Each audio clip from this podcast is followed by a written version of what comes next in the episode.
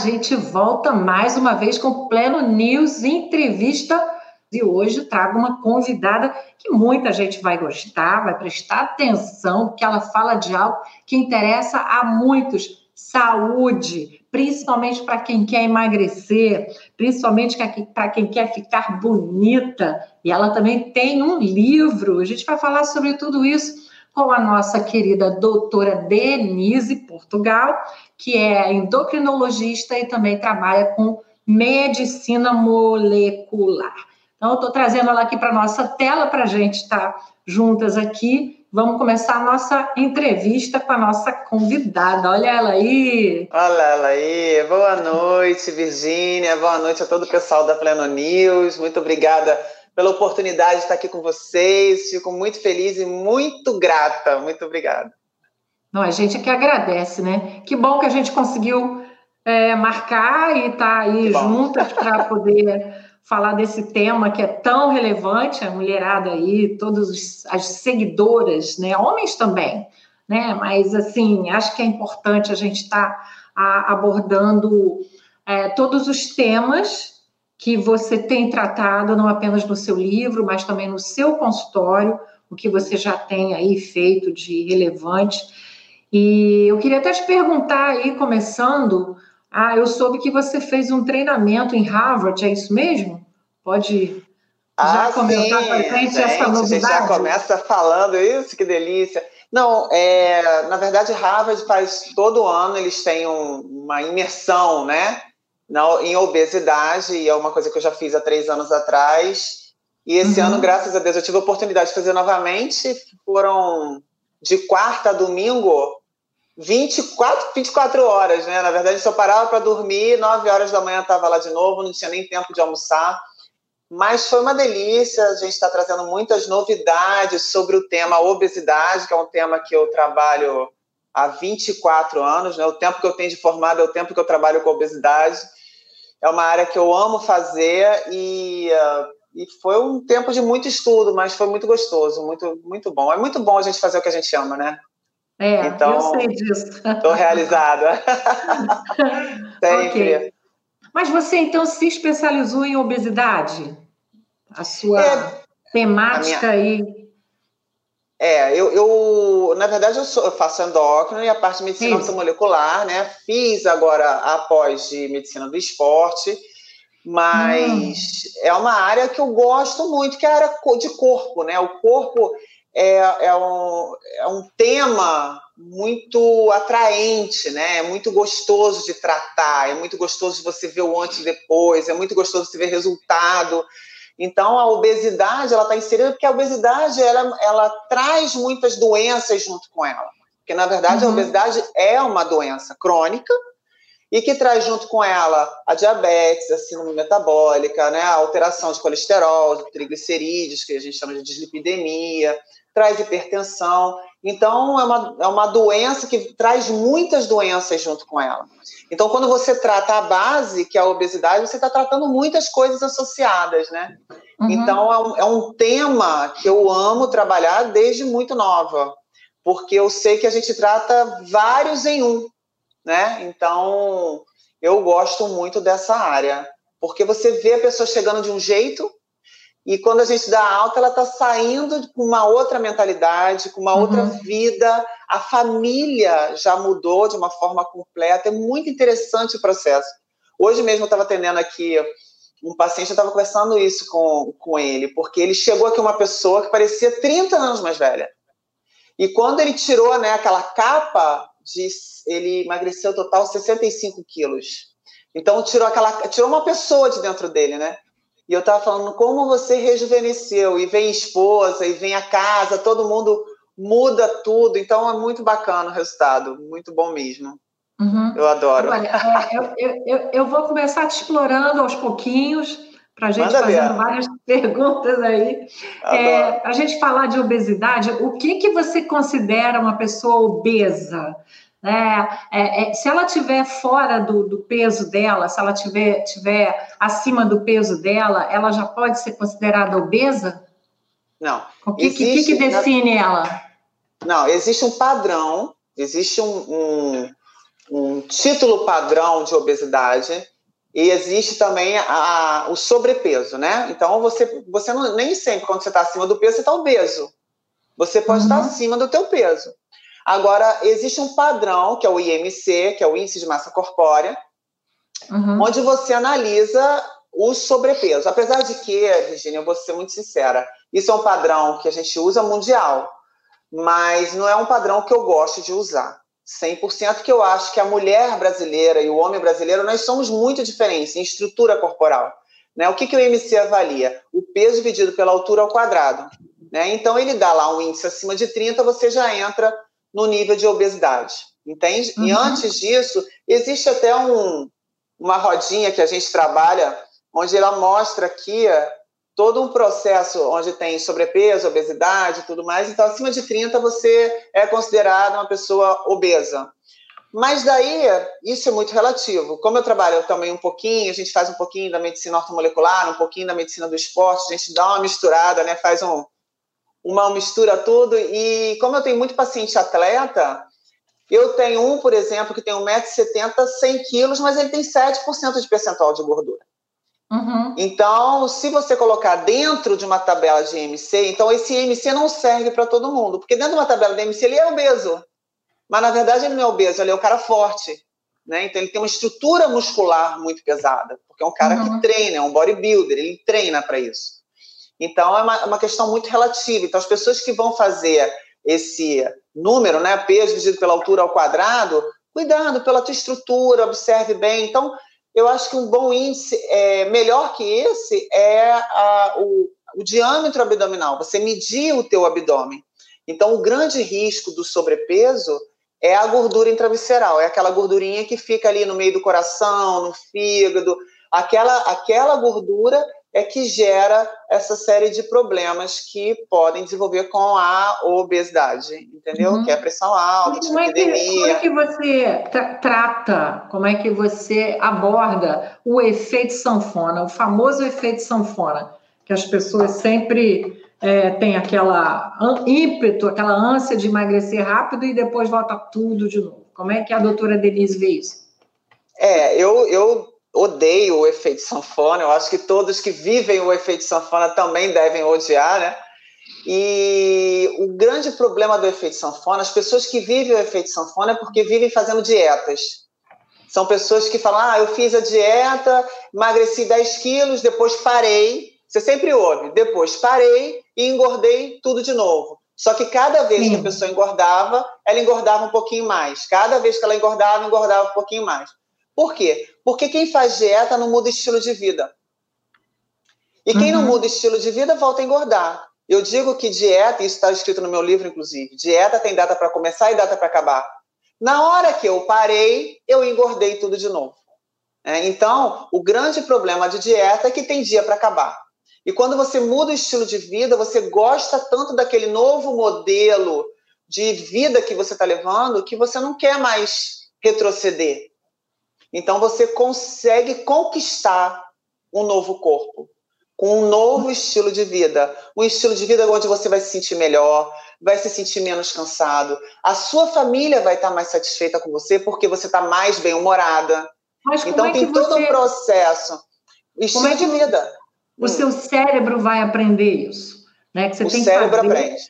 O é, cérebro aprende. Você tem é. que, aprende. O cérebro ele é ensinável, né? Ele é moldável, é, é. né? Existe a neurociência que explica isso melhor do que ninguém. Mas o cérebro precisa ser exercitado.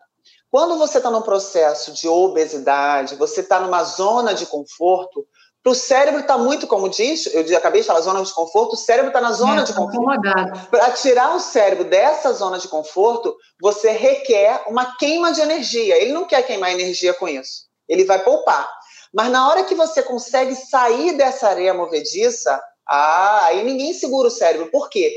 Porque você começa a liberar o que eu chamo de quarteto fantástico, né? Que é serotonina, endorfina, dopamina, ocitocina, que é tudo que o cérebro ama e ele vai querer mais e mais e mais daquilo. Entendeu? E aí ele vai querer ficar naquele ambiente. Mas isso é um processo. Geralmente, quem quer emagrecer, né, no caso dos obesos, do sobrepeso, do sobrepeso ela quer emagrecer para uma festa, ela quer emagrecer para um evento. E, a, quer e caber dentro do vestido. Quer caber dentro daquele vestido que ela vai ser madrinha daqui a um mês. É preciso emagrecer 10 quilos para daqui a 30 dias, né? E o que a gente explica aqui é o seguinte: a gente precisa mudar o estilo de vida, a gente precisa adotar, a casa uhum. precisa mudar. Existe uma estrutura do lar, né? O lar precisa ser modificado. E quando isso acontece, acabou, é para a vida. Entendeu? Então, e você tava, a gente estava falando do efeito sanfona, só para concluir. Eu, eu, eu, inclusive, fiz uma live, acho que foi três domingos atrás, falando exatamente sobre o efeito sanfona. O efeito sanfona é extremamente prejudicial à saúde ele causa um processo inflamatório sistêmico muito perigoso para a vida. Então, muitas pessoas que estão assistindo a gente aqui, saiba que o, o, efeito sanfona não é uma brincadeira. Ah, eu engordo e emagreço, eu engordo. Não, tem uma hora que tem que parar, porque isso prejudica a saúde de quem está vivendo, entendeu?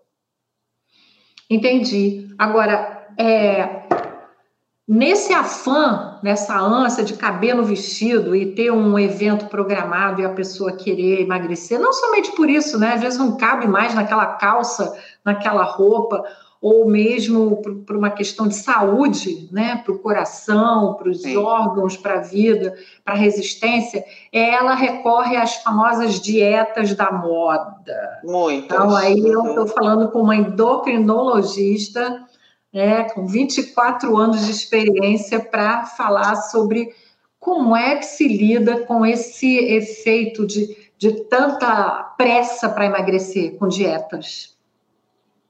Isso é muito triste, né? Porque é exatamente o que a gente estava falando. A dieta é um processo que não tem futuro. Então, fazer uhum. dieta da moda, ela até às vezes é, honra o que ela está prometendo. Você emagrece 7 quilos em uma semana. Mas a custa de quê? Qual é o preço de se pagar isso com a saúde? Né? É viver exatamente o efeito sanfona. Existe o processo inflamatório e cada vez mais o corpo vai inflamando, inflamando, inflamando e cada vez mais vai ficando mais difícil de emagrecer. E o que, que você chama de inflamando? Explica isso para o pessoal. É, o, o, corpo, ele é uma estrutura, né? Onde ele tem uhum. vasos, artérias, né? Tem nervo, tem órgãos, grandes órgãos. Quando a gente fala que o corpo está todo inflamado, é porque ele está liberando um monte de radicais livres. Radical livre é tudo aquilo que oxida a célula. Então, eu gosto muito do exemplo do, do, do da insulina, por exemplo. O que, que é um corpo inflamado? É um corpo com resistência à insulina. Então, pensamos o seguinte: eu tenho aqui a, minha, a glicose e eu sou a insulina. Então, eu pego a glicose da corrente sanguínea, abro a porta da célula e jogo dentro da célula, ok? Uhum. Isso é um princípio básico de vida. Quando a gente está inflamada, essa porta da célula, ela tem fechadura. E são várias portas dentro dessa célula. Do, do lado de fora, para abrir a porta, né? São várias fechaduras. Quando a gente está inflamado, essas fechaduras estão enferrujadas, entende? Então, quando você tem uma fechadura enferrujada, a insulina que pega a glicose da corrente sanguínea vai tentar abrir a porta, só que com fechadura enferrujada a gente consegue abrir uma porta? Não. Não, mais difícil, e, é. É, é muito mais difícil. Talvez você consiga abrir uma, duas, mas você não vai conseguir abrir todas as portas do que aquelas fechaduras estivessem 100% intactas. Uhum. E aí o que, que, acontece? Você não consegue jogar a glicose para dentro da célula. Essa glicose volta para a corrente sanguínea e a insulina começa a aumentar. Olha só o processo. Ah. Entende? Essa inflamação, esse, esse processo oxidativo, a oxidação da parede da célula, não, de, não permitiu que a glicose entrasse dentro da célula. Isso é um primeiro uhum. ponto. Segundo ponto, colesterol é, no vaso sanguíneo né? Aquele LDL lá que começa a aumentar. O LDL é o colesterol ruim. Começa a aumentar. Aí esse LDL que começa a aumentar começa a oxidar na parede do vaso. E aí é um LDL que a gente chama de oxidado. Olha só o processo inflamatório que a obesidade vai criando. Esse LDL oxidado é o que machuca a, parede, a paredezinha do vaso. Na hora que machuca, quando a gente machuca a pele, não faz uma casquinha na pele? Isso acontece com a parede do vaso também vai formando uma casquinha, essa casquinha vai aumentando, aumentando, forma o trombo. O trombo ele pode soltar um pedacinho do trombo e ir para o coração, vai fazer um infarto, vai para o cérebro, vai fazer o ABC, que o pessoal chama de derrame, vai para o uhum. pulmão, faz edema agudo de pulmão, vai para membros inferiores, faz trombose né, na, na, na perna. Então, é um corpo que inflamado, é um corpo que está predisposto a explodir a qualquer momento. Tudo pode acontecer porque ele está oxidando tudo ali dentro. A obesidade, ela traz isso, entende? Ela uhum. inflama a pessoa. Então, não é, é uma coisa que é uma doença, né? E tem que ser tratada, né? É, eu tenho aqui uma, uma pergunta do André sobre jejum intermitente aumenta a testosterona? Eu vou te perguntar sobre jejum intermitente, óbvio, né? Tem que perguntar, mas ele aqui já está colocando o assunto. O jejum intermitente aumenta a testosterona, doutora Denise? Jejum intermitente aumenta a testosterona? Uma boa alimentação e exercício aumenta a testosterona. Na verdade, você melhora todo um sistema. Você melhora o, o eixo hormonal. Uma boa alimentação, você melhora o eixo hormonal. Por que, que o jejum intermitente ele aumenta a testosterona? Não é que ele aumente a testosterona propriamente dito. Não é para. O jejum intermitente é para aumentar a testosterona, não. Só que quando você faz o jejum, geralmente quem faz o jejum intermitente também está associando esse jejum intermitente a uma boa alimentação. Tá, é uma pessoa que está num processo, certo? Esse processo ajuda a organizar eixos hormonais. A testosterona é um dos eixos que ajuda a ser organizado, tá? Porque uhum. dependendo da idade do homem, ele tem o eixo ok. É, ele produz a testosterona de forma adequada. Agora, se o homem tiver em sobrepeso, se o homem não comer de forma correta, se o homem não fizer exercício, esse eixo pode ser modificado.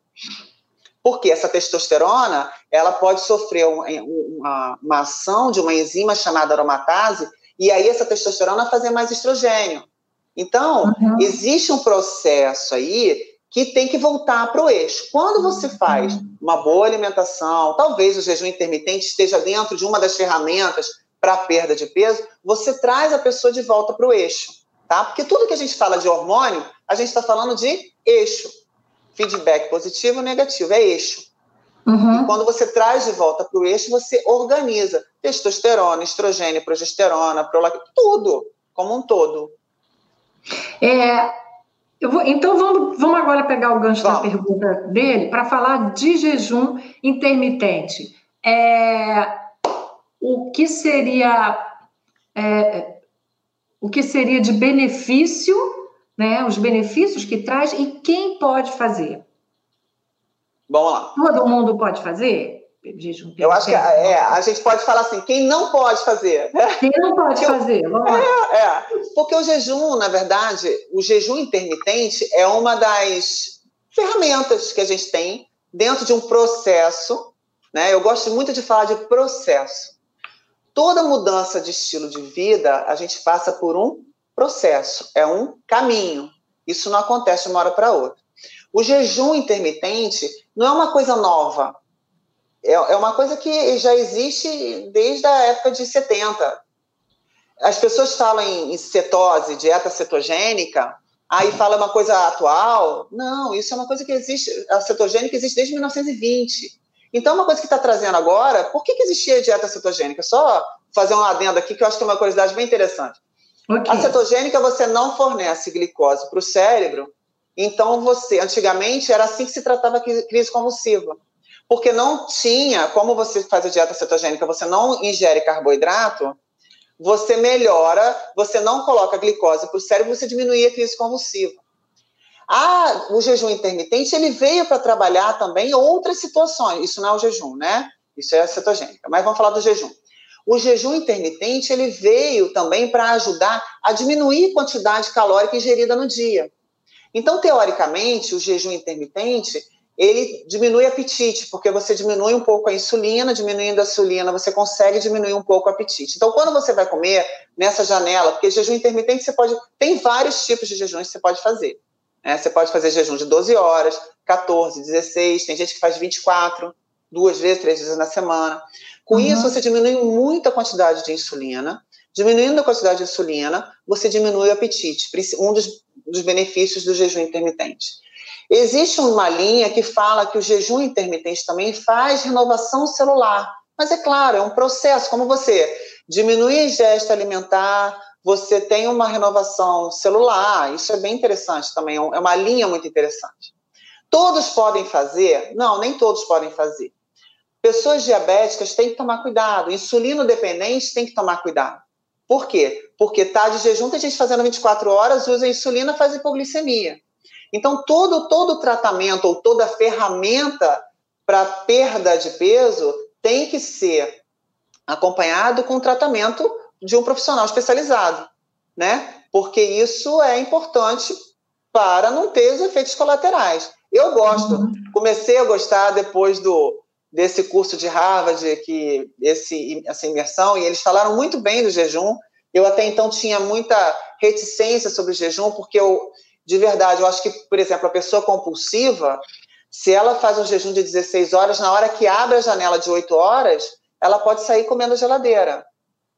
Só que é, o que é relatado, e eu tenho visto isso aqui, é que não consegue comer tanto assim. Então, você diminui a ingesta calórica.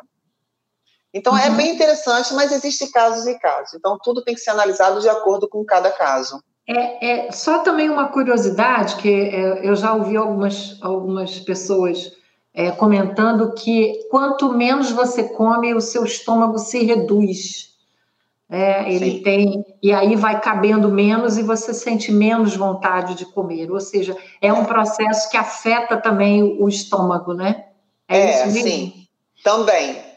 Também. Só que o corpo tem que tomar muito cuidado, porque agora está na modinha, principalmente adolescentes, né? Fazendo 24 horas de jejum, perdem o apetite completamente, ficam inapetentes, fica sem fome. Hum. A questão é que chega um certo ponto que o corpo começa a se defender. Então tem que tomar cuidado, porque muita gente que faz com a intenção de perder peso, chega uma hora que o corpo não vai responder mais e começa a não diminuir mais peso. Hum. O estômago, ele, ele vai reduzindo sim, mas o corpo, o sistema, ele se defende. Porque ele entende o seguinte, ela está no deserto, eu preciso poupar energia. Então, certo. quando você for fazer um jejum, primeiro, tem que saber se tem indicação. Segundo, entender se você é compulsivo ou não. Terceiro, quanto tempo de jejum você deve fazer? Isso tudo tem que ser analisado por cada pessoa, uhum. né? E por um profissional. profissional. Uhum. É, isso é muito importante para saber o perfil de cada um, porque nem todo mundo pode fazer jejum e nem todo mundo vai dar resultado com jejum.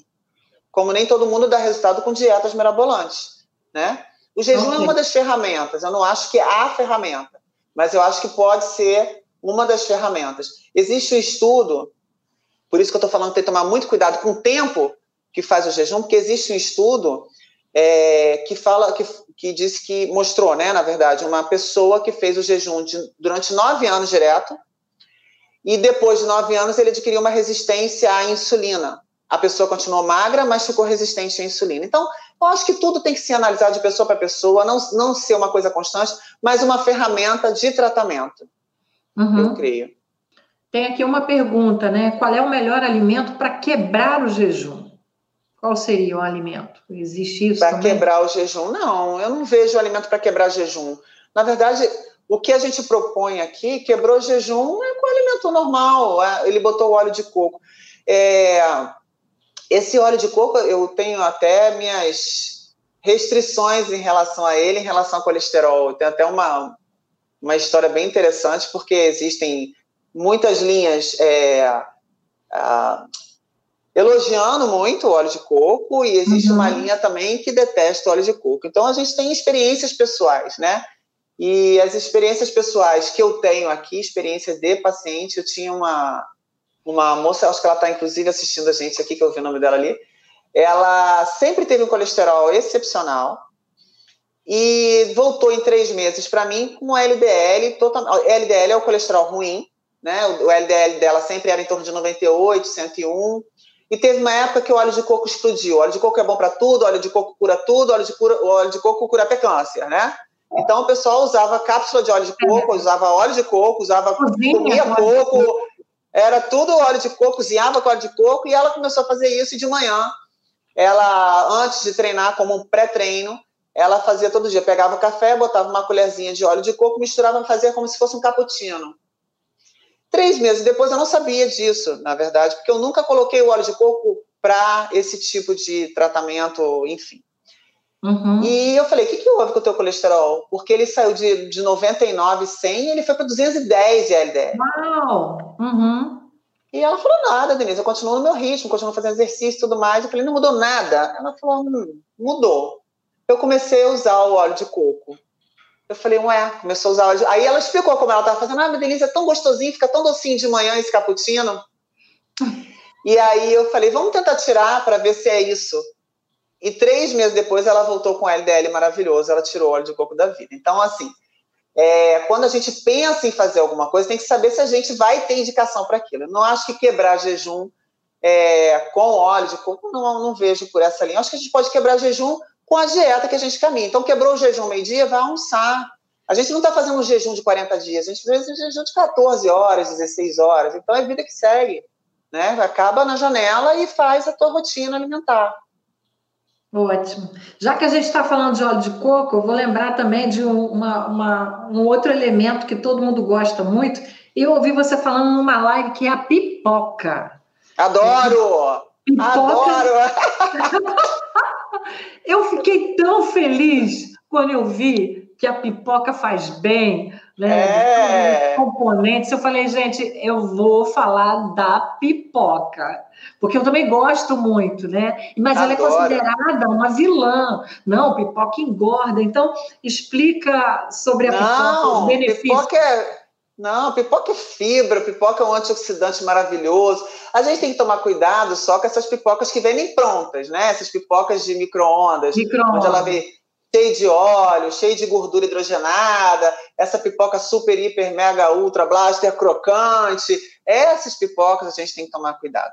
Agora, a pipoquinha feita na panela, com pouco óleo. Meu marido faz. Lá em casa, quem faz a pipoca é meu marido.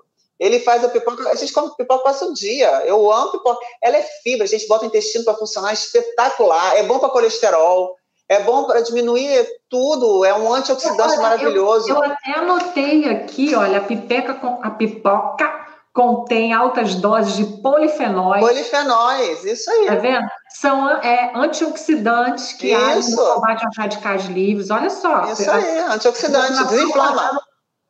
É, ela diminui a, a, saciedade, a sensação de. Aumenta de fome, a saciedade. Né? Uhum. Aumenta a saciedade produz a grelina, o hormônio que. Grelina. É, diminui, Não, diminui. diminui a grelina. grelina. Eu falei, gente, eu vou começar a comer mais pipoca lá em casa. É porque a pipoca ela aumenta a saciedade, né? Você come pipoca, eu, eu, as minhas pacientes que são muito ansiosas, eu falo, come pipoquinha à noite, porque às vezes, por exemplo, eu estudando, eu gosto muito de estudar na madrugada. Então, Isso aí. porque né? A madrugada é o silêncio, é onde a gente consegue se concentrar, a gente trabalha o dia inteiro.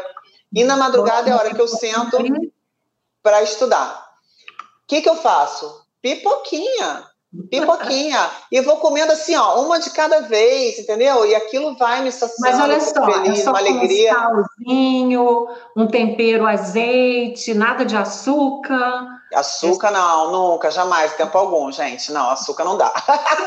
açúcar não rola. Não, é um pouquinho de sal. Gente, sem açúcar. Corta não, gente, vamos cortar açúcar da vida. E eu sou, assim, eu, eu sou formiga. Se deixar, eu, se deixasse, eu ia me acabar de comer açúcar, porque, gente, dizer que açúcar é ruim é mentira, porque açúcar é bom demais, não é não? Eu é. adoro brigadeiro, adoro, mas não tá, né? Infelizmente, não é uma coisa que seja saudável, né? O açúcar é um vício e a gente Sim. não pode viver debaixo de um vício, né? Então a gente tem que se libertar disso. Eu não aceito um vício me dominar. A Rosane perguntando se a pipoca de micro-ondas é prejudicial à saúde. Você já falou sim, sobre isso. Né? Sim, sim, senhora. Pipoca de micro-ondas não vai rolar mais. Eles que me desculpem, mas aí tem a gordura hidrogenada, né? Então, tudo que vem. Gente, eu, eu, gosto muito de falar, né? Vamos desempacotar menos e descascar mais. Então, tudo que vem muito empacotinho, é muito prático, é bom evitar. Né? Então, Olha, é a mesma coisa dessa pipoca. Da Carla. Pimenta na pipoca pode? Ah, pode. Pimenta é ótimo. Só tem que tomar cuidado quem tem hemorroida. Mas a, a, pimenta é termogênica, ela é ótima. Eu adoro botar pimenta na pipoca, fica muito bom. Eu, eu boto queijinho parmesão legal. também, de vez em quando. Gente, tá vendo? A vida pode ser feliz, feliz a vida é. pode ser boa, e pode ter pipoca. Pode ter pipoca, gente. Vamos comer pipoca. Doutora Denise, querida, por falar em vida feliz, eu quero falar do seu livro. É, vamos falar um pouquinho do seu livro. Vou botar ele aqui, ó, para o pessoal ver. Deixa eu só tirar aqui uma outra. Isso, que aí a gente consegue. Olha lá. Start para o bem-estar, né? Então, é. É, a, é a tua temática, né? O que você tem trabalhado aí e tá lá você com um monte de alface na cabeça, é isso mesmo? Isso é, é alface de verdade, gente. Isso é alface de verdade. Olha, quem, quem fez a capa desse livro foi Como é que foi a, a produção disso? Não, foi muito legal, porque a, a Lília Aragão, esposa do Renato Aragão, eles, ela, ela chegou um dia para mim e falou assim, Denise, eu quero fazer umas fotos suas. Aí eu falei, ai, gente, poxa, imagina ser fotografada pela Lília Aragão, vou me sentir, né? E tal. Ela falou, vou marcar. E ela marcou a data e tal. Ela tem um estúdio muito legal. E ela falou, vamos marcar a data e tal, você vai lá e vamos tirar umas fotos. Eu falei, Lília, então tá bom, quem sabe de repente daí, eu já estava escrevendo o livro, falei, quem ah. sabe de repente daí não saia a capa do meu livro. Ela falou, vamos fazer a capa do teu livro. E aí eu fui lá, tirei as fotos, me senti artista, porque cheguei lá, gente, foi uma mega super produção, ela foi assim sensacional, e eu falo para todo muito mundo. Bom. Eu sou muito grata a Lília Aragão, porque ela foi assim sensacional. E aí ela, daí saiu, saíram algumas fotos, ela, e no final ela falou assim, eu vi umas alfaces lá, eu falei, vamos almoçar? Aí ela falou, não, Denise, vamos tirar essa foto aqui. Aí me mostrou uma imagem de uma, de uma mulher com alface na cabeça. Eu falei, ah, isso não vai dar certo nunca, imagina, né? Aí ela pegou, gente, mas, foi assim, nem sabia, de... né? Nem sabia. Não, não, foi uma coisa muito espontânea. Tá, Aí ela falou assim: Eu quero que você faça, faça assim e deixa, deixa a alface com a gente. Aí ela pegou dois molhos de, de, de alface grandes, uhum, né? É. Botou atrás, tinha uma mulher segurando. Ela falou assim: a gente vai ter segundos para tirar essa foto, porque o que, que acontece? Ela vai se desmanchar todinha. Vai então cair, foi é. uma foto, foi uma alface foto, foi crespa, a né? foto. É. E ela botou, botou as duas, é. e a menina correu rapidinho, saiu, e ela tirou a foto. Aí eu falei, gente, vai ser essa foto, porque essa foto ah, é a minha cara. Eu adorei, assim, foi fantástica. E aí a, a, a, Central, que foi quem editou o livro e tudo, eles falaram, não, vamos, vamos manter essa, essa foto. E eu falei, bom, é, é a minha foto, essa foto é a minha cara. É porque é, eu acho que é. a, a, a alface tem a ver com o meu tema, com o meu estilo uhum. de vida, e tem a ver com a brincadeira também, que tem muito, é muito parecida comigo. Então, eu acho que a capa desse livro falou muito de mim. Eu falei, é vai ser. Eu, eu, já li teu livro, né? É, tem o teu livro até autografado, obrigada. É. Mas eu queria saber sobre essa capa. Eu falei, como é que pode isso? É montagem? Enfim, Não. agora já sei, obrigada. Foi de verdade, de verdade. tá ótimo. Mas então, falando, uh, seguindo essa, essa questão aí da, do organismo, né? Hormônios, vamos falar de menopausa. Como é que a mulher com menopausa vai lidar com obesidade? Ela obrigatoriamente vai engordar? Como é que ela pode ter esse controle de hormônios? Como é que fica? Gente, é, a menopausa é, é uma questão chata, né? Dizer que é boa a menopausa, não. Tem mulheres que ficam doidas para entrar na menopausa, tem mulheres que detestam entrar Sim. na menopausa, né? Porque tem mulheres que falam, ah, tô doida para entrar logo na menopausa, não quero mais menstruar, né? Tem um lado bom, que é esse, e tem o lado chato, que são os efeitos da própria menopausa, que o metabolismo fica um pouco mais lento, né? Tem aqueles calores que as mulheres sentem no início, da irritabilidade, a questão de não conseguir dormir direito à noite, porque faz frio, faz calor, faz frio, faz calor, ligar, desligar, ligar, desligar. Não tem ser humano que aguente ficar bem-humorada durante o dia, depois dessa noite agitada de sono, né? Então, a menopausa é uma questão é, complexa, mas que, assim, graças a Deus, hoje a ciência evoluiu e a ortomolecular também, né? Então, a gente tem hoje estratégias para melhorar esses sintomas da menopausa, né? Então, é, e tem a, própria reposição hormonal, propriamente uhum. dito, que é uma questão ainda também muito é, individual. Questionada, né? Individual, uhum. porque ah, se a pessoa teve caso de câncer de mama na família, aí tem que colocar na balança o que, que é mais importante, são, são os efeitos colaterais. Porque tem mulheres que entram na menopausa muito jovens, né? Tem antes de 40 anos, são menopausas precoces, Sim. antes de 40 anos. Mulheres que entram na menopausa com 36 anos. E aí? Sim, não faz reposição? É, uhum. né? A gente conhece pessoas que entram na menopausa muito cedo, e aí? Não faz reposição e tudo. E hoje tem as questões dos hormônios bioidênticos, que dão menos efeitos colaterais. A gente está chegando num eixo. Eu acho que a gente está chegando numa evolução né? Existem agora esses chips aí que o pessoal está colocando. Tomar muito cuidado, porque às vezes, é, em vez de emagrecer, eles colocam muita testosterona, ótimo, melhora a libido, Sim, mas também. Efeitos colaterais. Uhum. É, aí incha muito, e aí eu já pego muitos efeitos colaterais de chip, né? Porque tem muita testosterona, aí a mulher dá uma inchada, não consegue perder peso então, a menopausa é uma questão muito, é tratada de, de forma muito individual, né? Cada pessoa, tem mulheres que entram na menopausa nem sentem, né? E tem mulheres que sentem muito. Então, eu acho que as vitaminas, os minerais, a gente tem que entender o processo. Tem mulheres que nunca trataram nada e entram na menopausa e querem tratar. Então, é de forma individual, né? Mas é uma situação chata mesmo. Mas hoje temos. Tem jeito. Tem jeito. É. Pode não se, ser tão chato. Pode não ser tão chato, e se chegou lá, amém, né? Graças amém. a Deus, vamos em frente. Quem envelhece é porque não morreu cedo, né? Eu sempre e, falo isso. isso. É privilégio. É, é privilégio. E eu estava eu tava lendo esses dias, oh. e uh, eu vou, inclusive, dar uma, uma aula numa faculdade falando exatamente sobre menopausa.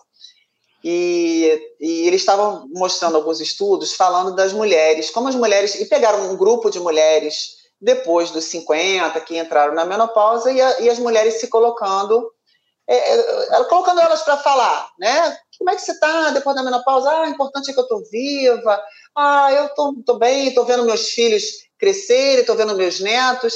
E aí eles estavam fazendo a correlação porque não é porque entrou na menopausa que está velha, né? Então está na hora da gente reverter, inverter esse processo, levantar uhum. as mulheres que estão achando que ah, porque entrou na menopausa, nada disso. Hoje a mulher que entra na menopausa é uma mulher jovem. Você compara uma mulher de 40 anos de hoje com 40 anos de 30 anos atrás, né? 40 anos Sim. de 30 anos atrás era uma senhora. Sim. Né? 40 uhum. anos de hoje é uma menina. Né? Eu, eu olhava a mulher de, de 50 anos antigamente e falava, é uma senhora. Hoje eu falo, é amiga. né? É amiga.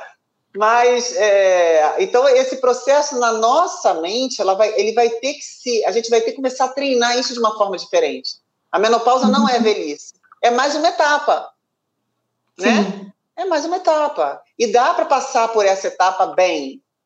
Tem jeito, vamos melhorar, vamos tratar disso. E é um dos altos índices, Virginia, de é, divórcio da mulher e do homem, porque geralmente eles estão batendo, né? A mulher entrando na menopausa e o homem também perto da andropausa. Então existe uma uhum. irritabilidade dos dois lados. Então existe um atrito marido e mulher achando que o amor acabou. E nem sempre é o amor que acabou. É Às vezes é o hormônio que acabou. então vamos repor o hormônio que o amor volta, né? Então são coisas que precisam ser colocadas, até entre os casais, né? É. Então, isso é muito é. importante. O homem também pode fazer reposição hormonal e deve e, fazer reposição E ter um bom acompanhamento de um endocrinologista. Exatamente, né? exatamente. Porque... Homens, por favor, façam reposição hormonal também. Não é falta também. de amor. é falta de hormônio. Ah, meu Deus. Olha só, querida, tem aqui também uma pergunta sobre açúcar, que é, é outro ponto que eu tenho para falar com você, porque, claro que nós amamos doce, né? Eu sou uma abelhinha também, como Sim. você. Então, aqui ela está perguntando de açúcar mascavo, porque a gente tem aquela, aquela impressão de que o açúcar mascavo é menos danoso do que o açúcar refinado. Mas eu vejo você falar de outros tipos de adoçantes, de açúcar natural. Então, como é que você explica isso aí? Açúcar mascável é aconselhável ou não?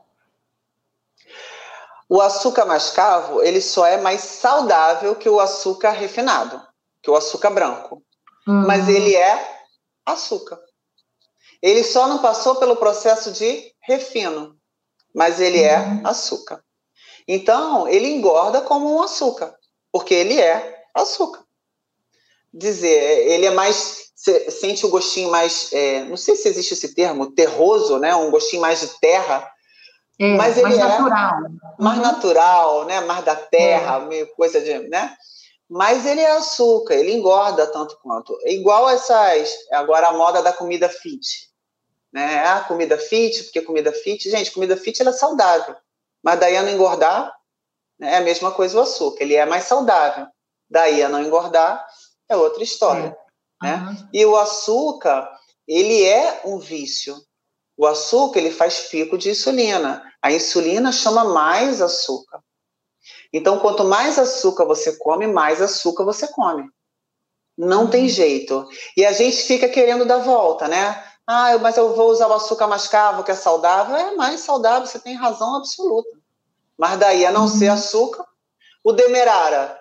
O demerara é mais saudável, é mais saudável, é, é, né? Com aqueles pedacinhos, o, o, açúcar cristal. Ah, é um pouquinho mais saudável, não igual o demerara, mas um pouquinho mais saudável também. qual seria o menos danoso? O que seria é, é aconselhável? Verdade ou alegria? É, verdade. Tirar o açúcar. Eu sei que você fez um desafio, acho que foi uma semana, me corrija se eu estiver errada. Uma semana sem açúcar. Eu falei, gente, isso é maravilhoso, mas como é difícil, né? Muito é difícil, muito... Virginia. Ano retrasado para o ano passado, nós fizemos um desafio de um ano e meio. Eu uhum. fiz esse desafio junto com os nossos, junto com os meus seguidores. E teve gente que conseguiu. Eu, eu consegui, porque eu, como eu estava liderando o desafio, eu falei, meu Deus. Então a gente fez de pouquinho em pouquinho. A gente fez um mês, depois eu propus três meses, depois a gente foi aumentando para seis meses e depois mais seis. Foi muito legal. Foi uma, uma assim, uma, uma, uma, uma situação ímpar para mim. Que eu lembro que o dia que eu fechei o desafio. Ai, deixa eu fechar aqui. O dia que eu fechei o desafio, acabou, que era Natal. Eu falei, ah, não, gente, Natal eu tenho que comer minha rabanada. Eu já tinha passado um, um ano sem comer a rabanada. Eu falei, não, esse ano eu vou comer a rabanada. e só que eu tinha acabado, em vez de acabar no dia 24, a gente tinha acabado acho que dia 10 de julho, porque ia ter um chá, eu ia fazer um chá, e eu falei, ah, eu quero estar uhum. livre. E coloquei isso no grupo. As pessoas, quem me segue sabe que eu sou muito verdadeira, eu falo mesmo. O pessoal, ah, você come pizza, ou você come alface de manhã até a noite. Gente, eu corre sangue nas minhas vezes, adoro uma pizza. Agora, claro que isso não é rotina na minha vida, né? Então, eu tenho uhum. a pizza sim, que eu faço. Às vezes, eu vou no final de semana comer uma pizza com meus filhos, é normal, faz parte da vida. A gente tem que ser feliz também, né? Também, de vez em quando, tem que sair um pouquinho. Mas a rotina não é essa. A rotina é uma rotina boa, uma rotina saudável, vamos fazer exercício e tal. Aí, quando foi dia 10 de julho, eu lembro que minha mãe estava aqui, meu marido, a gente foi num shopping e eu sou apaixonada por um bolo de fubá, que é, é. a parte de cima é um bolo e a parte de baixo é tipo um pudinzinho, pudinzinho, sabe? É um bolo de fubá que eu amo nesse local. É, molhado, é, bem né? molhadinho, é. Hum. É tipo um pudim. Gente, pelo amor de Deus, não vai sair dessa live comendo bolo, hein? é para ajudar, não é para prejudicar. E aí eu tinha, eu estava tão limpa, um ano e meio sem comer açúcar. Eu olhei para aquele bolo que é minha paixão. Eu falei, ah, não vou me sujar. Eu não vou fazer isso comigo agora, eu vou deixar para rabanada.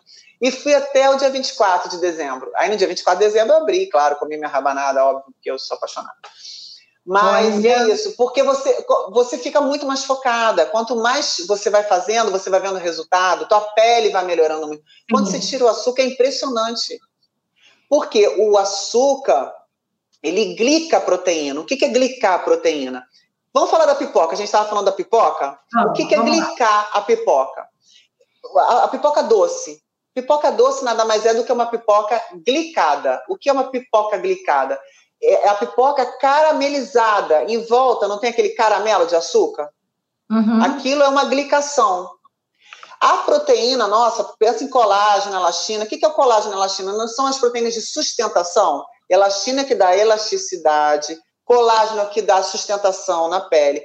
Quando a gente come muito açúcar, você glica essas proteínas. Então, elas perdem a elasticidade, então elas quebram com facilidade. Então, a pele, quando você come muito açúcar, ela tem uma tendência a ficar flácida mais rápido. Entende? A hum. qualidade da pele cai muito. Então, por isso que a gente fala que a gente é o que a gente come, não é uma frase clichê, é uma frase real. Né? Então, se a gente puder diminuir ao máximo o açúcar da vida, gente, vambora. Mas você consegue reverter? Eu digo assim, você, é, você tem um desafio e a partir dali você passa a não ingerir tanto açúcar, a sua pele volta, consegue recobrar aquela aquela é, elastina, é, aquele elastina, aquelas colágenos, é. Você, o que, que acontece? Depois de uma determinada idade, a gente vai diminuindo muito a produção de colágeno da pele. Uhum. Isso é um fato. Então, existe o processo de idade, né? E isso, uhum. não estou falando depois de 50, não. Isso começa a acontecer depois de 25. Tá? A gente começa a despencar o número de a quantidade de colágeno produzido pelo sistema. Se a gente estiver comendo açúcar, a gente prejudica mais ainda, diminui mais ainda a proporção, né? Então, uhum. como é que a gente consegue reverter isso? Uma vez quebrada a, a proteína, ela está quebrada. Agora, a gente consegue estimular mais um pouco a produção de colágeno? Consegue, com uma boa alimentação. Exercício físico, oxigenando mais o sistema, levando oxigênio, diminuindo a oxidação celular, diminuindo a quantidade de radical livre, a gente consegue melhorar a qualidade de produção Ótimo. desse colágeno. Então, eu não digo reverter, mas eu consigo melhorar daqui para frente. Entende? Uhum. Então, você tendo uma qualidade boa de alimento, você vê que a pessoa tem uma pele boa. Ela vai melhorando a pele dela. Então, aquela pessoa que tinha muita espinha, a pele mais flácida. É claro que processo de envelhecimento é natural. Ninguém está falando aqui que a gente vai ficar. Tinha um programa que uma mulher fazia assim, né? A gente não vai ficar assim para o resto da vida. Mas a gente pode postergar um pouco mais o processo, né? Agora, uma boa qualidade de vida. O colágeno também está na minha lista aqui. É, é, é, existem muitas fórmulas de colágeno hoje em dia para você consumir né? Uhum. Para você ingerir o colágeno, e existe uma linha também, eu sou leiga, mas enfim, leio bastante sobre isso, é, de que você, o corpo pode produzir colágeno, por exemplo, quando você compra mocotó para fazer mocotó, que é puro colágeno. É, então, eu não sei o que, que é mito e o que, que é verdade. Aí eu, Virginia, eu, sou da, eu, é, eu sou da linha, entendi, eu sou da linha que a gente consegue estimular a produção do nosso próprio colágeno. Eu não acredito no colágeno vir empacotado, chegar lá dentro, abrir, opa, tô com uma pele linda. Hidrolisado, né? É, essa, essa é uma linha muito tênue, porque é, a gente está falando de, de, de âmbito celular.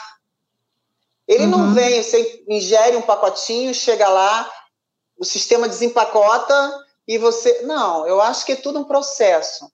A gente fala que os antioxidantes, né, é, quando você ingere vitaminas, minerais, quando você tem uma boa alimentação, você melhora a liberação de radical livre, você quebra menos proteínas. Você estimula mais a produção de colágeno. O que vem empacotado, eu não acredito 100% nele. Tá? Eu não posso dizer, olha, eu não acredito, eu não vou dizer isso, porque tem muita gente que usa, fala, ah, melhorou, e tudo. Então, assim, quem sou eu para dizer que não? Mas uhum. dentro do que a gente estuda, você pode melhorar a qualidade da produção do seu colágeno com a ingestão de substâncias, de alimentos, de vitaminas, de minerais, que diminuam a produção de radical livre. E aí diminui o processo oxidativo, que é o que quebra o colágeno, como a gente falou agora. É. O processo de glicação é um dos processos que quebra proteína. Agora, olha aqui, eu tenho a, a Carla falando o seguinte, ela está tá até fazendo a propaganda aqui, ó. Troquei o doce para o chocolate zero, 70% da Cacau Show. Quando eu estou com muita vontade do doce, é, ele está saciando a minha vontade de, de comer açúcar, né? E aí, no caso, a gente tem também o chocolate como um dito vilão, né? Mas ele também é saudável, né? Ele traz os os, os, os elementos para você ter um, um, hormônio de ativação, mas é importante que seja 70%, é isso mesmo? É, eu digo que a gente não gosta de chocolate, né? A gente gosta da gordura com, com, com chocolate. A gordura com açúcar. Né? A gente não gosta de chocolate. Eu quero ver. Eu tenho, apesar de que eu tenho pacientes que gostam do cacau, eu compro esse chocolate, tem chocolate 99% cacau. Essa Uau. gosta de chocolate. Essa gosta. Já comeu? Já comeu não. chocolate 99% não. cacau? Eu não achei, Meu... eu, quero, eu quero esse. Meu Deus! Depois eu te dou de presente. Teve uma vez que eu estava deixando aqui na clínica e a, a, pessoa comia um pedacinho do, do chocolate do, do, de 99% e botava com um cafezinho, que dá uma equilibrada. Uhum. Mas a maioria das pessoas não gostam de chocolate, elas gostam do açúcar com a gordura, que isso é o que faz. Tem gente que gosta de chocolate branco. Chocolate branco é chocolate? Não, não quanto tem de cacau ali? Quase é. nada. É. Né? Então, 70%, ela está falando que existe 70% de cacau. O chocolate, o cacau, ele, ele é muito rico em polifenol. E o polifenol é um ótimo antioxidante. Né? Então, ele tem um efeito antioxidante. E se diminui a vontade de comer doce, ótimo. Mas a questão é tirar o paladar doce. E se você mantiver o chocolatezinho de vez em quando, esse paladar doce ele não vai sair. Não que seja ruim ter um paladar doce, eu gosto, tanto é que eu falo, falo direto, eu gosto do açúcar, gosto do brigadeirinho. Mas se quanto mais limpa tiver a nossa papila, melhor. Agora, ah, eu como chocolate 70% é ótimo, melhor do que o chocolate ao leite. Sim né? Uhum, ele é uhum. mais saudável, sim, do que o chocolate ao leite. É mais saudável, sim, do que o chocolate branco. É mais saudável do que esses chocolates aí que a gente tem. 70% é melhor, né? E outra coisa, tem muita gente que substitui o chocolate, aí compra, nem é diabético, compra o chocolate zero açúcar. Gente, cuidado com o chocolate zero açúcar, porque às vezes ele não tem açúcar, mas ele tem mais gordura. Então, se quiser comer um chocolate, come 70%, como chocolate de verdade e depois recupera. Não, não uso sem açúcar, não. Ok. Uhum. Melhor não comer. Agora, e o sono? O sono é importante, né? O sono emagrece? Sono emagrece. sono, sono emagrece. Emagrece. Sono Gente, emagrece. Existe fazer... uma história, existe uma fala. história. Pode falar, desculpa, te interrompi, porque falou de não, sono e me empolguei. Fala, pode Isso, falar. Se empolgue, fala. Eu também me empolgo muito, eu adoro dormir. A gente só tá falando de coisa gostosa, né? Chocolate, dormir. É. Gente, tem coisa mais gostosa que chocolate, dormir? Não tem. Mas vamos falar. É, o sono, Sim. ele é recuperador, primeira coisa, né? Então, muitas pessoas que engordam são pessoas que não têm sono recuperador. As pessoas de sobrepeso não dormem direito. Então, geralmente, pessoa que ronca não tem sono recuperador. Né? Então ela acorda com a sensação de que não dormiu direito. Ela pode ter dormido 10 horas na noite. Mas ela fala, parece que eu não dormi, tô cansada, tô cansado. Aí você pergunta pro, pro parceiro, né? Pra, pra companhia, pro, pro marido, pra esposa.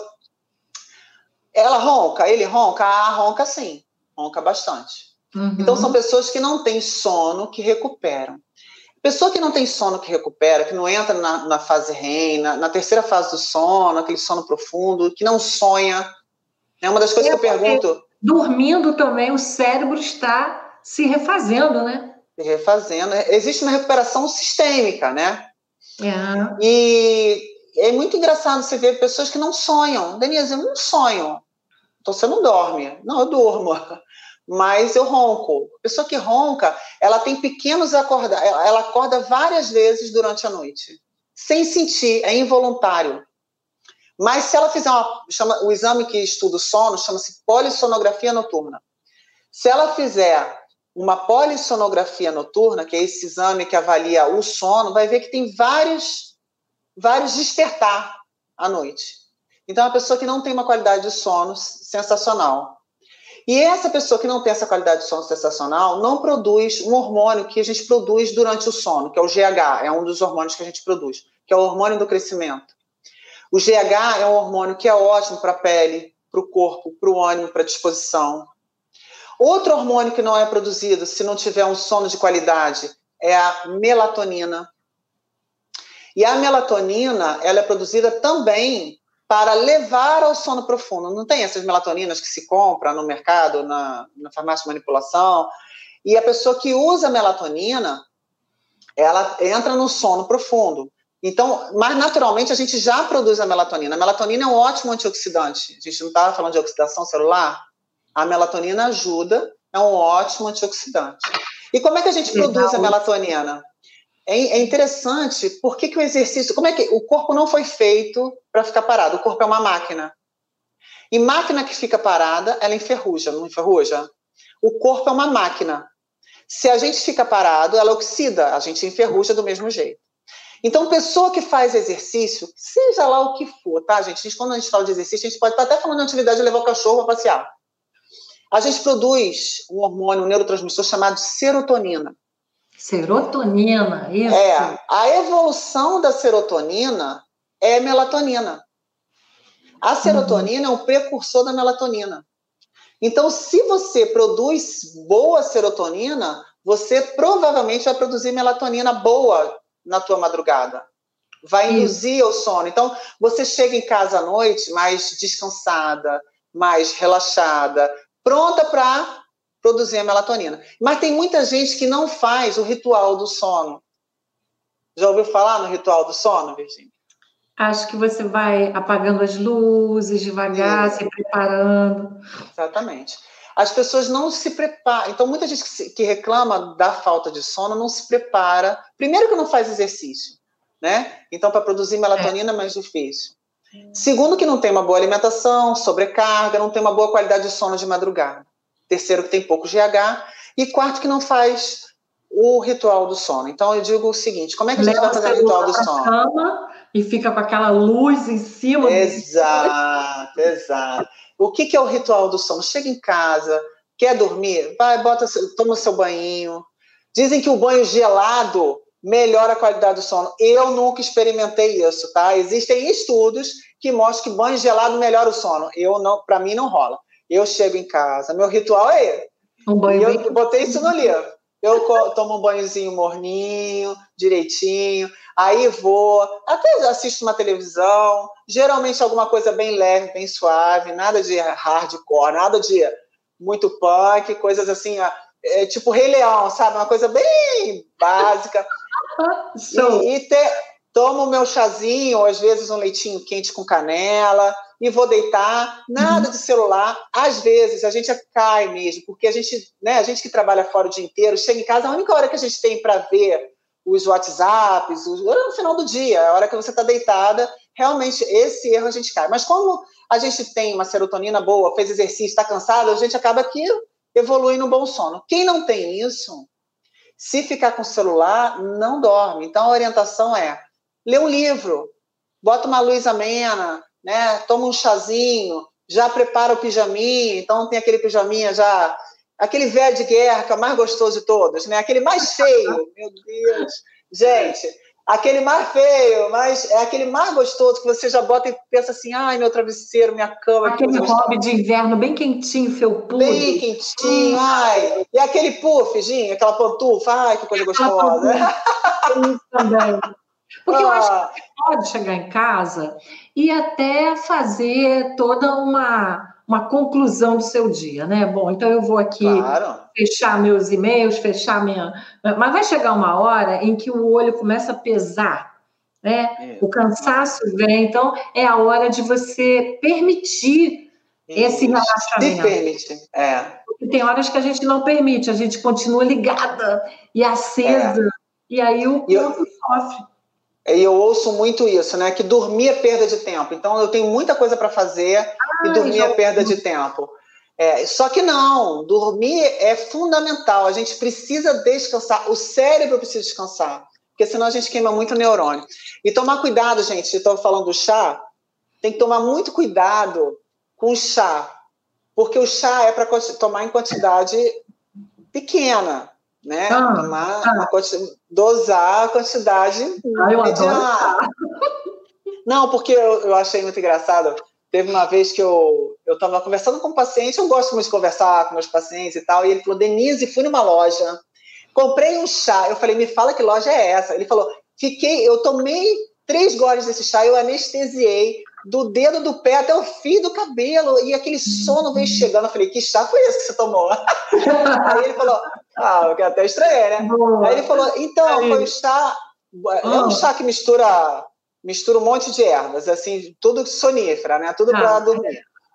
Aí eu fui na tal loja que ele falou, eu falei, eu quero esse chá. Aí ela foi e me deu. Só que eu sou uma mulher, quem me conhece sabe que eu tenho 1,82m, sou uma mulher grande, né?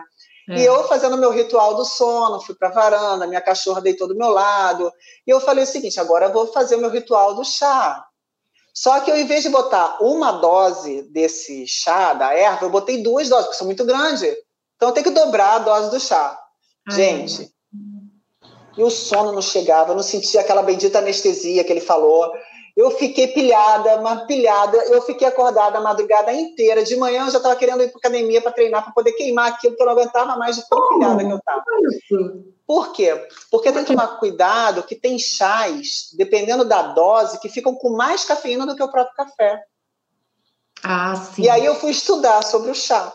Eu falei, nem sempre o chá é tão calmante quanto a gente imagina. Então, se for usar o chá, gente, usa um sachê. Se for usar a erva, usa a dose certa. Não dobre a dose, por favor, porque o chá pode, mesmo o chá calmante, ele tem a xantina e tem cafeína. Então, em vez de desligar, ele pode ligar. E nem sempre o pessoal pensa, ah, quando faz assim, pensa em chá verde, em chá. Não, eu estou falando de camomila, erva doce, erva cidreira. É um misto de. Era chá sonífero né? Mas eu fui dobrar a dose, ah. em vez de dormir, e fiquei acordada. É. Eu amo chá, amo. Eu é, chá, é muito leite. Você ter uma ideia de tanto que eu gosto. Ei, Olha só, com quê? Com leite, eu tomo chá com leite. Ah, muito é, bom, muito bom. Para dormir é bom também. Desde criança. É, eu tenho mais uma, uma pergunta aqui para a gente terminar, né? A gente já está com mais uma hora de live, tá ótimo. Gente, passa eu, muito rápido, meu Deus. Estou adorando, né? Ah, eu que estou, que delícia. O é. seu Instagram, você tem lá as suas temáticas que eu gosto. Mas olha só, uh, muita gente tem o paradigma de que para você emagrecer você tem que gastar dinheiro. É, que para você é, consumir certos alimentos, você tem que gastar muito. Tem receitas que colocam um monte de complexidades. E eu vi também, claro, no seu livro, nas suas, nas suas lives, você dizendo que não, pelo contrário, né? Você não precisa ter muito dinheiro, muito gasto para você emagrecer. Né? Até porque você vai consumir coisas naturais, coisas mais fáceis Sim, claro. seu uhum. corpo. Então, é um paradigma que precisa ser quebrado aí, doutora Denise, querida. Eu adoro falar sobre isso, né? Então, me segura. Vamos lá, vamos lá. O que, que acontece? É, tanto é que eu acho que eu tenho um capítulo no meu livro que eu falo só sobre isso, né? Sim. Eu tenho um paciente que ele fala assim, Denise, com o dinheiro que eu economizei nas compras, eu pago a sua consulta. E nem minha consulta nem é cara assim. Mas eu achei muito interessante, porque esse é o processo. Eu nunca vi alface ser cara. Cenoura uhum. na cara. Eu acho que tudo na vida a gente tem que trazer a praticidade, né? Então, eu realmente não tenho como pedir para comprar uma, é, uma canela que vende não sei aonde, que você compra não sei aonde, tem que trazer importado. Para mim, isso não é sustentável. Né? O que a gente tenta trabalhar aqui na clínica, com toda a equipe, é trabalhar coisas práticas não empacotadas, uhum. mas coisas práticas do dia a dia. Então, hoje, é, a gente tem já na, nos hortifrutis da vida, né? Esse, tem vários hortifrutis aí espalhados pelo Brasil inteiro, que já vende legume, verdura, tudo já limpinha, se você não quiser lavar, né? Agora, gente, alface, tomate, cenoura, chuchu, beterraba, abobrinha, berinjela, são coisas muito baratas. Né? Faz uhum. uma feira, vai na feira, você vai gastar quanto? Então, essa coisa de que ah, eu não faço dieta, porque dieta é coisa de rico, isso já caiu por terra já tem um tempo. Né? Uhum. Porque dieta não é coisa para rico. Eu acho que coisa para rico é comprar biscoito.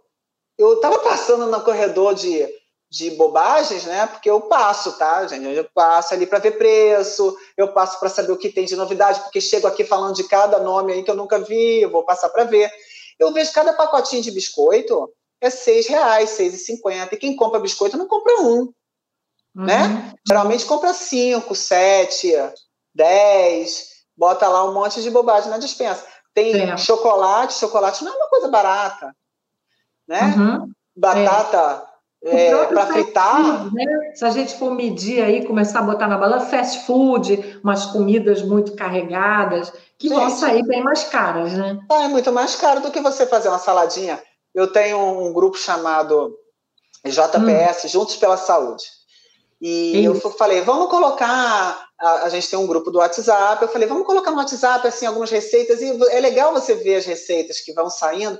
E na minha receita sempre tem alface com tomatinho e cereja. Eu fico, gente, isso não sai da minha rotina.